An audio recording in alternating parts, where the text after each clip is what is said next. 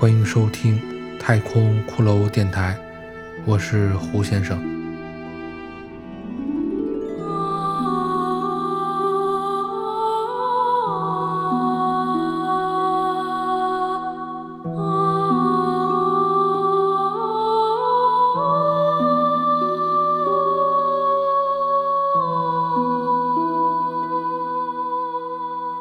本集继续播讲我的原创小说《猫女》第六集。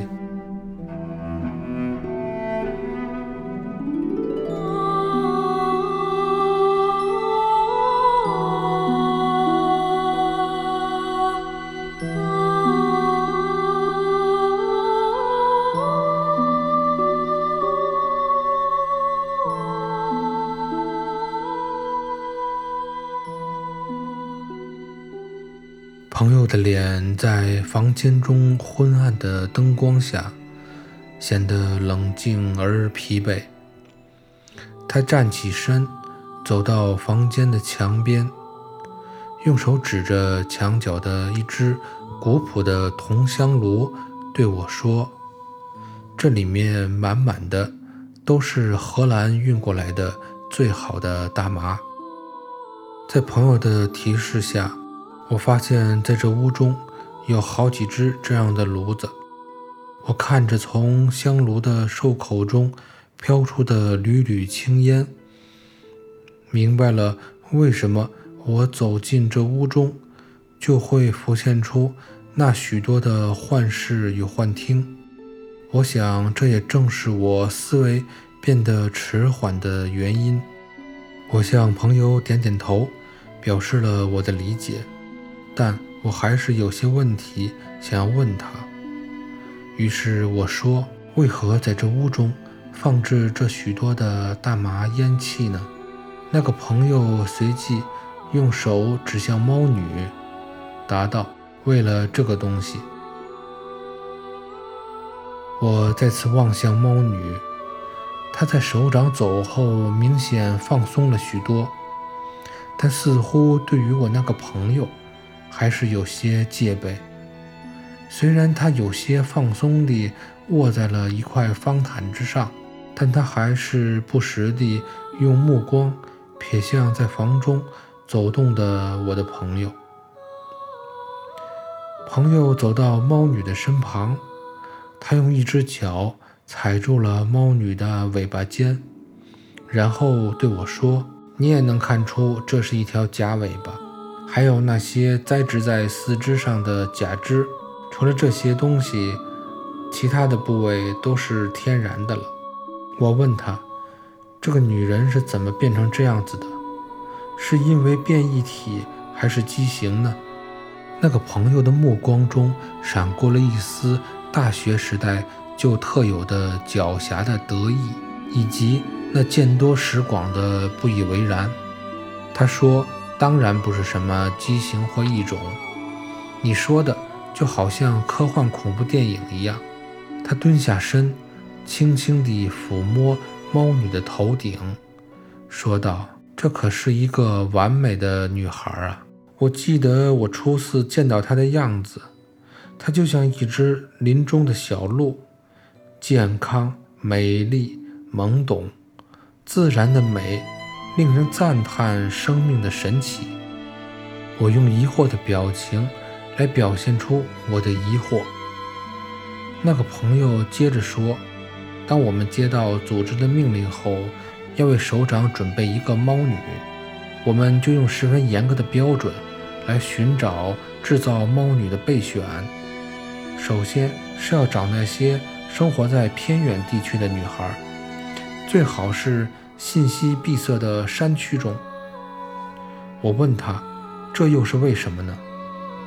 他答道：“很简单呀，在信息闭塞的环境中长大的人，思维相对简单，这就更容易训练与调教。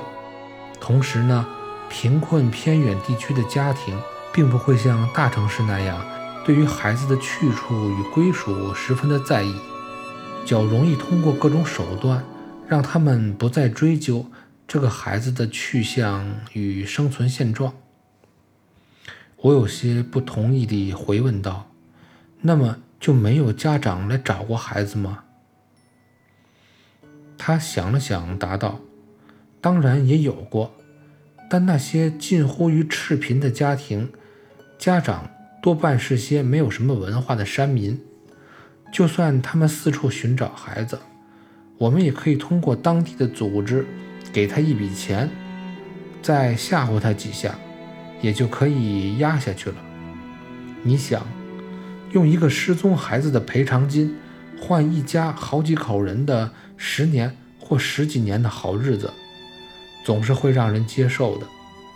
毕竟，在穷困中的人，生命并不是那么神圣。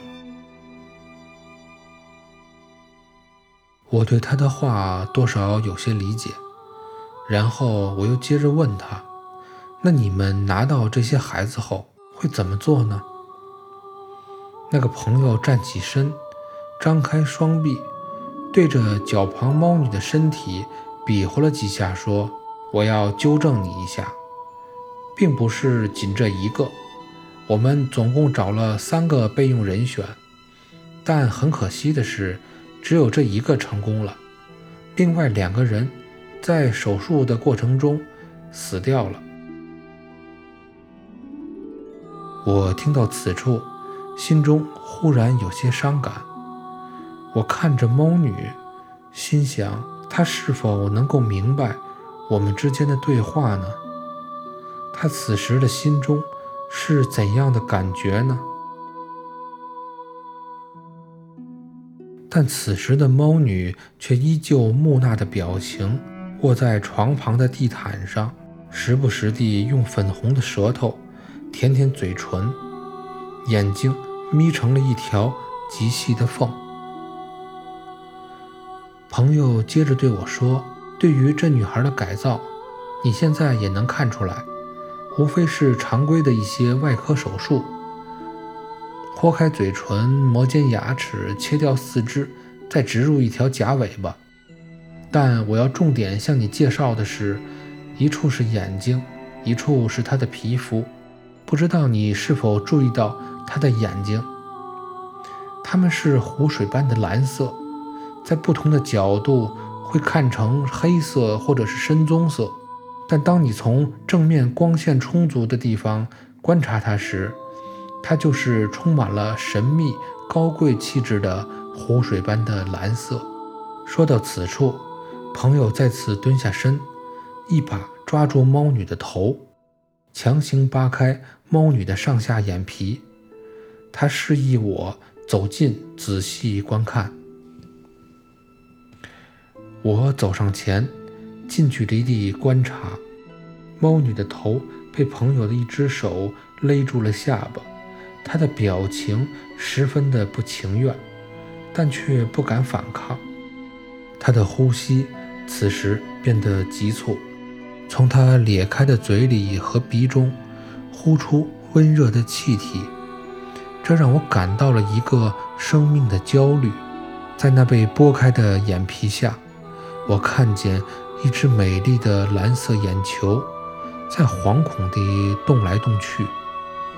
的确，正如朋友所说，那是一片宁静湖水般的幽蓝，在它上面浮着一只。晶莹的黑色瞳孔，整只蓝色的眼睛包裹在水中，闪烁着迷人的光泽。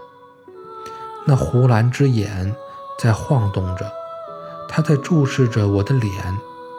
我此刻竟然希望它永远不要记住我的样子。此时，朋友对我说。你不要以为这效果是美瞳或者那些很 low 的技术。我要告诉你的是，我们用的是世界上最先进的眼科美容手术。我们将蓝色的颜料用极细的针注入了他的眼珠中，这样才会有这种浑然天成的效果。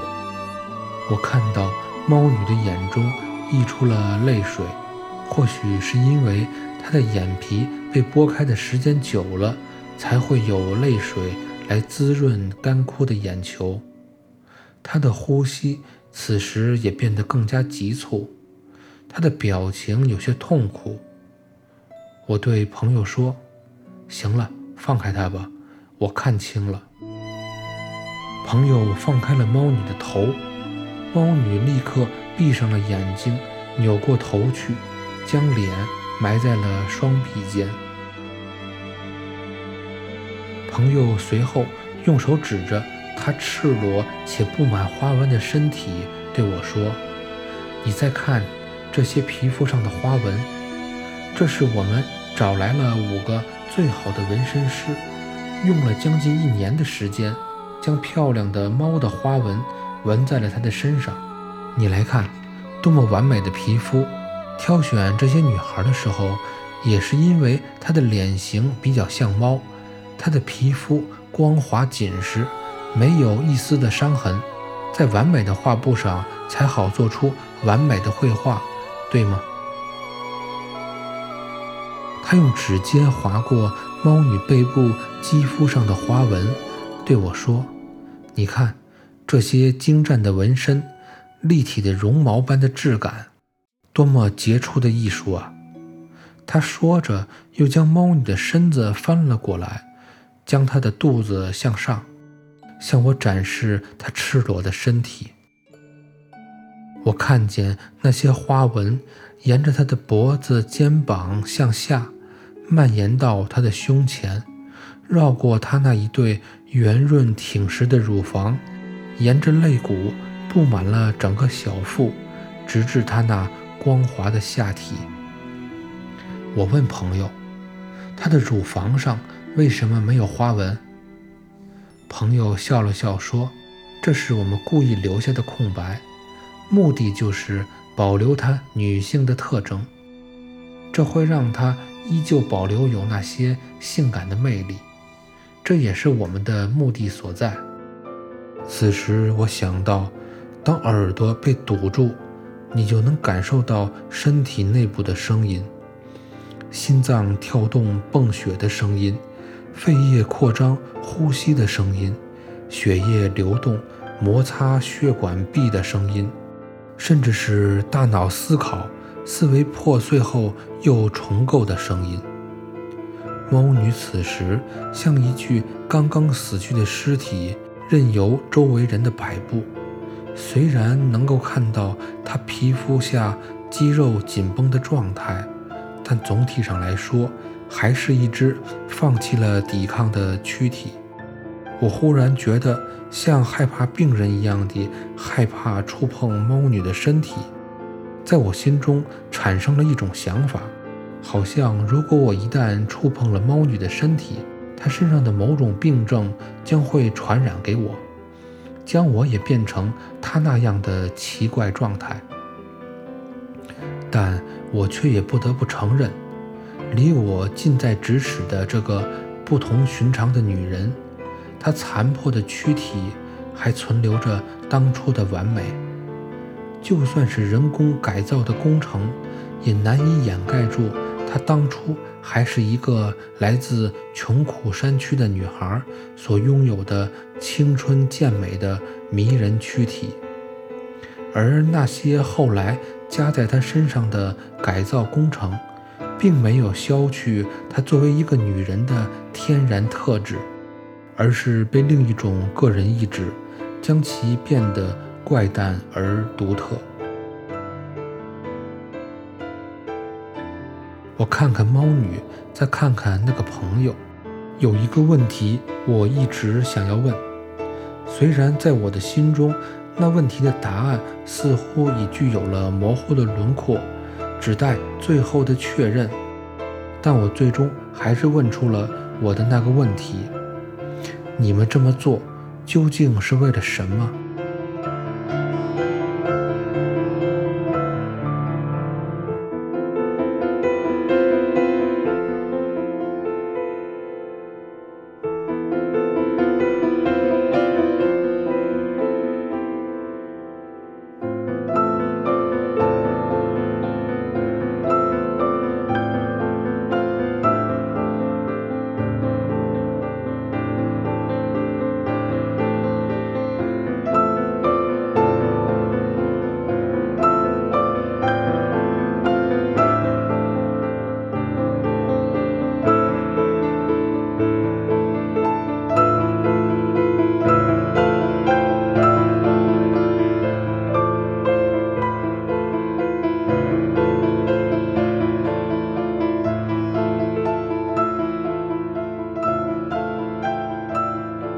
感谢收听太空骷髅电台原创小说《猫女》，我是胡先生，下集再见。